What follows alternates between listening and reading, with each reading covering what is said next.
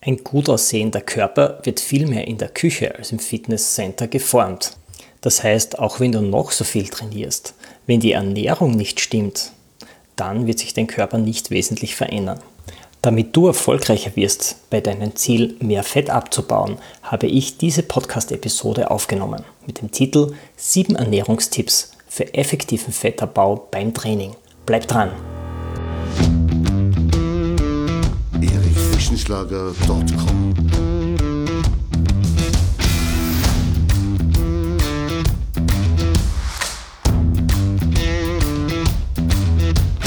Energie für Körper und Geist. Der Podcast für dich und andere Menschen, die mehr aus ihrem Leben machen wollen.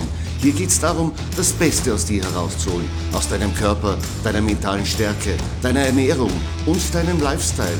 Und jetzt viel Spaß mit deinem Gastgeber, Erich Frischenschlager. Ein herzliches Servus aus Graz. Ich freue mich, dass du heute wieder dabei bist bei meiner Podcast-Episode 7 Ernährungstipps für den effektiven Fettabbau beim Training. Das Problem, das wirklich viele Menschen haben, ist, dass sie regelmäßig trainieren, das heißt Cardio-Training und Krafttraining machen, aber trotzdem ihren Körperfettanteil nicht nach unten bringen. Ja, für den Fettabbau gibt es auch kein Patentrezept. Vielmehr gibt es einige Richtlinien, die dich diesem Ziel näher bringen können. Und manche glauben tatsächlich, dass der Fettabbau steigt, wenn sie noch härter trainieren. Aber das ist ein folgenschwerer Trugschluss. Klar, das Training ist wichtig, damit du viele Kalorien verbrennst und damit du für eine negative Kalorienbilanz sorgst während des Tages. Negative Kalorienbilanz heißt, dass du mehr Kalorien verbrennst, als du zu dir nimmst. Das ist eine goldene, unumstößliche Regel, die immer hilft, wenn man Fett abbauen möchte. Viele, die trainieren, legen aber ihren Schwerpunkt dann immer mehr aufs Training und vergessen dabei, auf die Ernährung zu achten. Und hier gibt es ganz klare Richtlinien. Ich möchte dir sieben heute davon mitteilen, die dir helfen sollen, leichter und schneller Fett abzubauen während deiner Trainingsphasen. Ein Faktum ist, ein gut aussehender Körper wird nämlich viel mehr in der Küche als im Fitnesscenter geformt. Das heißt, du kannst den Prozess des Fettabbaus viel mehr über deine Ernährung beeinflussen als über dein Training. Im besten Fall spielt beides gut zusammen und dann geht es am schnellsten. Die sieben Tipps oder Ernährungsrichtlinien, die ich dir heute in die Hand gebe, musst du allerdings noch an deinen individuellen Alltag und an deine Person anpassen. Und je mehr du davon in deinem Alltag berücksichtigst, desto erfolgreicher wirst du sein. Was erwartet dich also in dieser Podcast-Episode? Wir werden folgende Fragen klären. Warum das Feedback-System deines Körpers so enorm wichtig ist, damit du die richtigen Ernährungsentscheidungen triffst. Warum Lebensmittel mit einem hohen Wasseranteil den Fettabbau deines Körpers unterstützen. Wir sprechen darüber, dass Proteine die Ausschüttung von Sättigungssignalen auslösen. Du erfährst, wie zu viele Kohlenhydrate sich auf deinen Körper auswirken. Oder warum Ballaststoffe die Sättigungssignale verstärken.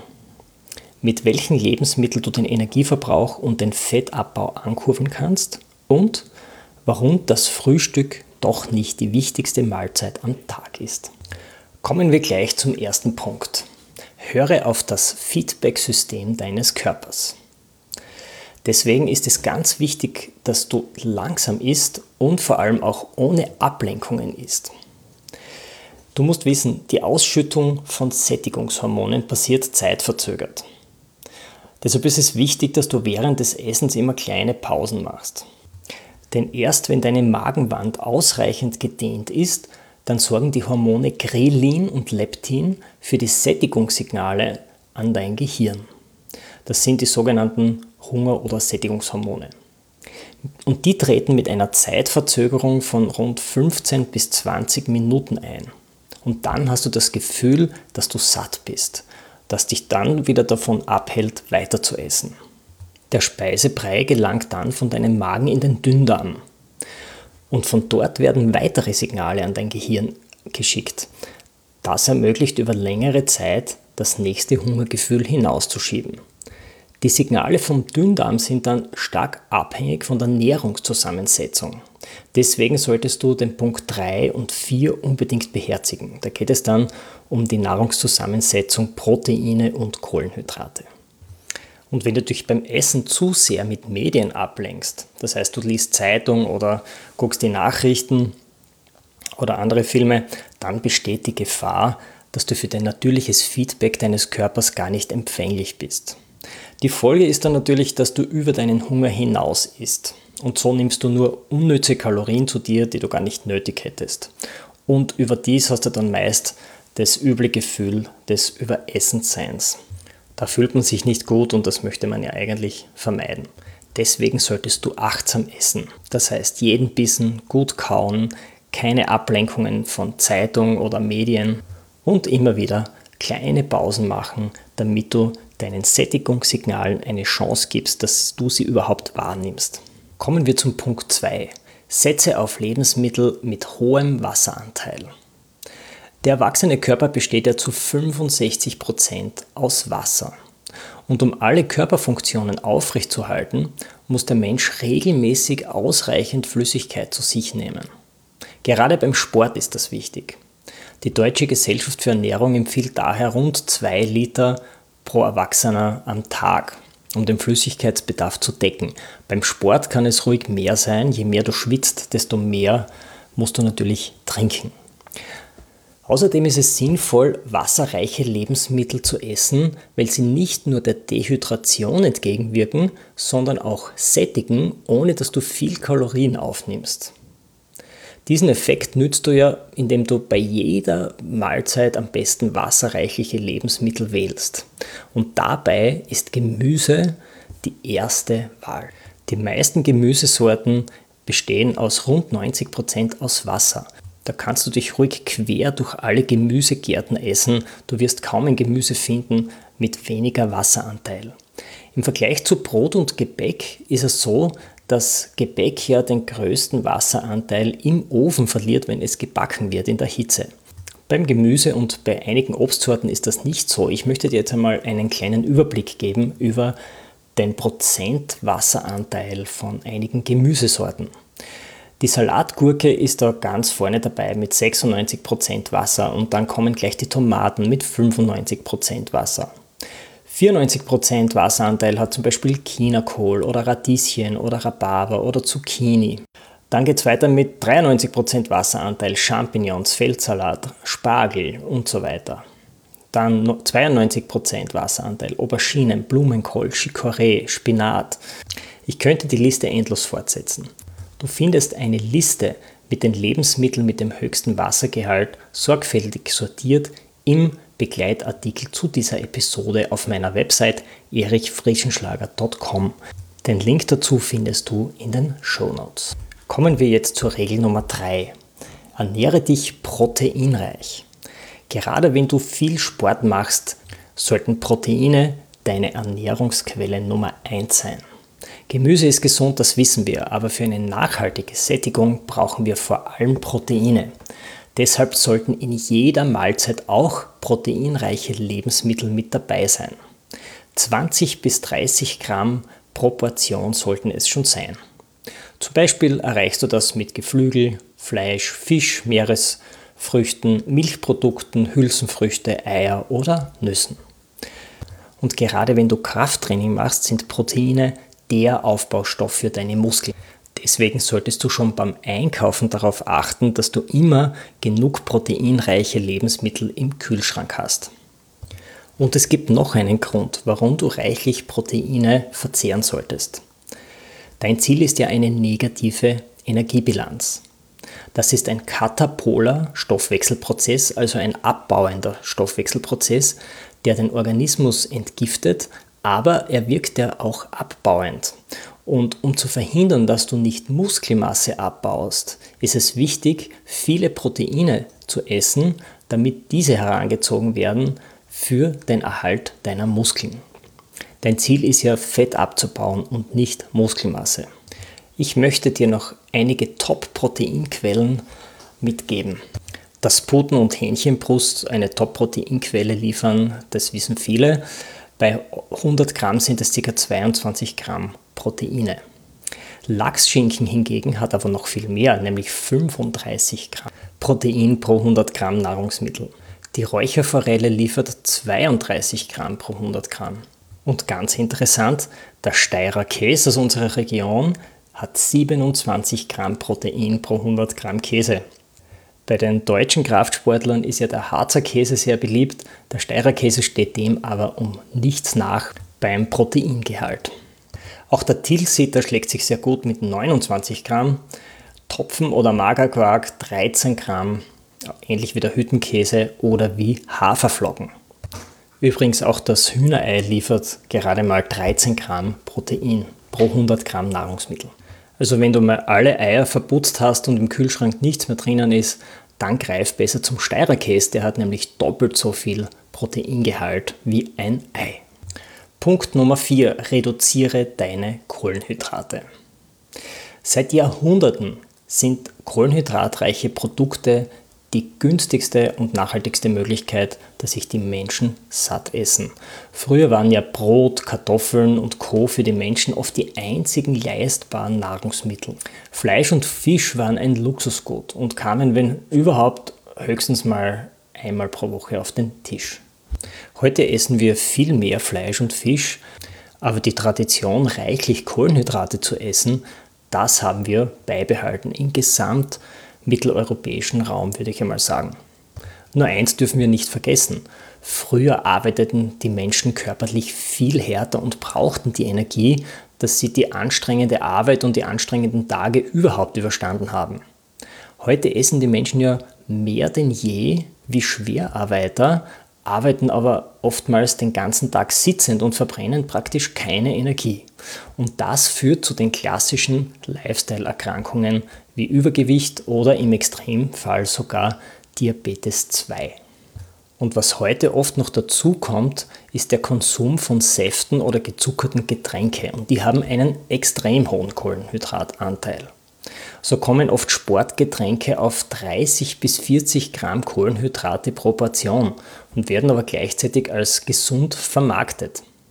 Wenn man sich sehr verausgabt bei einem Cardiosport zum Beispiel, hat es schon seine Berechtigung, um weiterhin Energie bereitzustellen. Aber wenn man diese Getränke nur so zwischendurch trinkt, dann wirkt das wie ein Mahlzeitersatz. Dann braucht man eigentlich nichts mehr dazu essen. So viel Kalorien liefern diese Getränke. Wenn du mehr darüber wissen willst, welche Konsequenzen ein inaktiver Lifestyle hat, dann hör dir die Episode 28 an mit dem Titel 11 Fakten, warum ein inaktiver Lifestyle krank macht. Kommen wir zum Punkt 5. Vergiss nicht auf Ballaststoffe. Was verstehen wir unter Ballaststoffe? Das sind ganz kleine Nahrungsbestandteile, die in unserem Verdauungssystem nicht gespalten werden und im Darm zurückbleiben. Früher hat man mal gedacht, das ist schlecht, aber heute weiß man, dass diese ein wichtiger Bestandteil für eine gesunde Ernährung sind, weil sie satt machen und weitere Vorteile bringen. Ballaststoffreiche Ernährung hilft nämlich dabei, eine Menge an Magen-Darm-Erkrankungen vorzubeugen. So regen Ballaststoffe zum Beispiel die Darmtätigkeit an und lindern Probleme wie Verstopfung, verhindern Darmkrebs oder auch Hämorrhoiden. Sie spielen auch eine wichtige Rolle für den Stoffwechsel, senken die Blutfettwerte und sie helfen dabei, Cholesterin auszuscheiden. Auch Herz-Kreislauf-Erkrankungen werden durch Ballaststoffe positiv beeinflusst. Allen voran zum Beispiel Arterienverkalkung, Bluthochdruck bis hin zum Herzinfarkt. Wenn du noch mehr Kalorien verbrennen möchtest durch Lebensmittel und nicht durch Bewegung, dann wird dir der Punkt 6 gefallen. Nütze den Effekt der Energiebooster. Es gibt einige Lebensmittel, die verbrauchen bei der Verdauung mehr Energie, als sie eigentlich zuführen beim Essen und wirken somit als Stoffwechselbooster. Somit steigt nach dem Verzehr dieser Lebensmittel dein Kalorienverbrauch, ohne dass du dich mehr bewegst. Und das unterstützt natürlich auch deinen Fettabbau. Ich möchte dir einige dieser Lebensmittel mitgeben, damit du sie auch regelmäßig in deinen Alltag einbaust. Zum Beispiel alle scharfen Lebensmittel wie Chili, scharfer Pfeffer oder Wasabi oder der österreichische Kren. Du kennst den Effekt sicher von einem scharfen Essen. Dein Körper wird ganz warm und in deinem Mund äh, glaubst du, es ist ein Feuer ausgebrochen. Dafür ist der Stoff Capsaicin verantwortlich. Er löst diese Gefühle aus und wirkt wie ein Stoffwechselpuster. Auch Koffein oder grüner Tee kurbelt deinen Stoffwechsel an. Die darin enthaltenen Katechine sind dafür verantwortlich. Der grüne Tee steckt außerdem voller Antioxidantien und gibt dir auf sanfte Weise Energie. Auch Zimt und Ingwer wirken sich positiv auf den Blutzuckerspiegel aus und sind außerdem voller Antioxidantien. Beide beschleunigen sowohl den Stoffwechsel als auch die Fettverbrennung. Ja, und auch dunkle Schokolade ist sehr stoffwechselanregend und sogar glücklich machend. Es enthält nämlich sehr viele Flavonoide sowie Koffein. Achte aber darauf, dass die Schoko einen Kakaoanteil von mindestens 70% besitzt. Dann bist du auf der sicheren Seite. Verwende also diese Lebensmittel regelmäßig und integriere sie in deinen Alltag. Mit ihnen wirst du noch mehr Kalorien verbrennen als mit deinem Training. Vielleicht noch ein kleiner Tipp von mir. Ich gebe in meinen schwarzen Kaffee oben drüber eine Prise Zimt. Das fördert die Fettverbrennung und schmeckt extrem lecker. Der siebte und letzte Punkt ist das richtige Timing. Es ist nicht die Frage, was du isst, sondern vielmehr, wann du isst. Es ist inzwischen bewiesen, dass intermittierendes Fasten einen positiven Effekt auf deinen Körper hat. Das beste Konzept, das auch ich selbst regelmäßig anwende, ist das sogenannte 16 zu 8 Prinzip. Das heißt, du isst nur über einen Zeitraum von 8 Stunden. Die restlichen 16 Stunden sind frei von jeglicher Nahrungsaufnahme. Erlaubt sind dabei nur ungesüßte Getränke inklusive Kaffee und Tee ohne Zucker. Der Zeitplan ist dabei sehr individuell. Ich mache es so, dass ich erst ab Mittag, das heißt ab 12 Uhr esse. Dann habe ich einen Zeitraum von 8 Stunden für die Nahrungsaufnahme. Das heißt, das heißt, mit 20 Uhr ist dann auch wieder Ende mit dem Essen. Ich kenne aber auch andere Menschen, die aufs Frühstück nicht verzichten können. Die beginnen dann um 8 Uhr und essen ihre letzte Mahlzeit dann bis 16 Uhr. Ist auch eine Möglichkeit. Also wie gesagt, sehr individuell. Wann für dich der beste Zeitpunkt ist, ein Essen wegzulassen, das musst du selbst entscheiden. Probier einfach verschiedene Timing-Varianten aus und behalte das dann bei, womit du am besten zurechtkommst. Wenn du mehr über intermittierendes Fasten wissen möchtest, wie es funktioniert und welche sensationellen Reinigungsprozesse es auslöst, ich habe einen Artikel im März 2019 geschrieben, aber noch keine Podcast-Episode dazu gemacht. Vielleicht hole ich das auch einmal nach. Aber du findest den Artikel auf jeden Fall in meinem Blog mit dem Titel Drei Fakten, wie du dein Leben durch Ernährung verlängerst. Ich möchte dir am Ende noch ein kleines Fazit geben über die sieben Punkte, die wir heute besprochen haben. Also folgende sieben Punkte helfen dir während deiner Trainingsphase dein Körperfett zu reduzieren. Erstens, Höre auf das Feedback-System deines Körpers. Erst wenn deine Magenwand ausreichend gedehnt ist, sorgen die Hungerhormone Grelin und Leptin für Sättigungssignale an dein Gehirn. Und diese erfährst du zeitverzögert. Zweitens, setze auf Lebensmittel mit hohem Wasseranteil. Diese wirken nicht nur der Dehydration entgegen, sondern sie sättigen auch gut, ohne dass du viel Kalorien aufnimmst.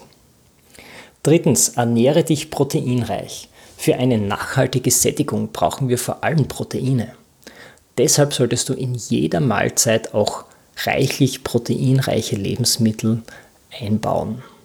Viertens, reduziere deine Kohlenhydrate. Zu viele Kohlenhydrate machen dick und führen zu den klassischen Lifestyle-Erkrankungen wie Übergewicht und Diabetes 2. Fünftens, vergiss nicht auf die Ballaststoffe. Sie sind ein wichtiger Bestandteil für eine gesunde Ernährung, weil sie satt machen und einige Vorteile bringen. Sechstens, nütze den Effekt der Energy Booster. Nach dem Verzehr von Chili und Co. steigt dein Kalorienverbrauch, ohne dass du dich dabei bewegen musst. Und siebtens, setze das richtige Timing beim Essen. Nütze die positiven Effekte von intermittierenden Fasten. Wenn du diese sieben Punkte über zwei bis drei Monate in deinen Alltag einbaust und daneben noch reichlich trainierst, dann verspreche ich dir, dass du deinem Ziel Fettabbau immer näher kommen wirst. Eine sehr gute Möglichkeit, richtig zu trainieren, ist zum Beispiel mein Videokurs, das EF Power Body Training. Das sorgt nämlich für effizienten Muskelaufbau und für Fettabbau und das noch ohne Geräte. Speziell für dich gibt es dieses Training jetzt um 30% vergünstigt mit einem Gutscheincode. Der nennt sich QuickFinder 2020.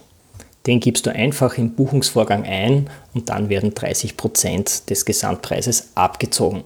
Du findest diesen Code auch in den Show Notes und im dazugehörigen Artikel zu dieser Podcast-Episode. Damit bedanke ich mich bei dir, dass du heute wieder dabei warst und sage Servus aus Graz. erichfrischenschlager.com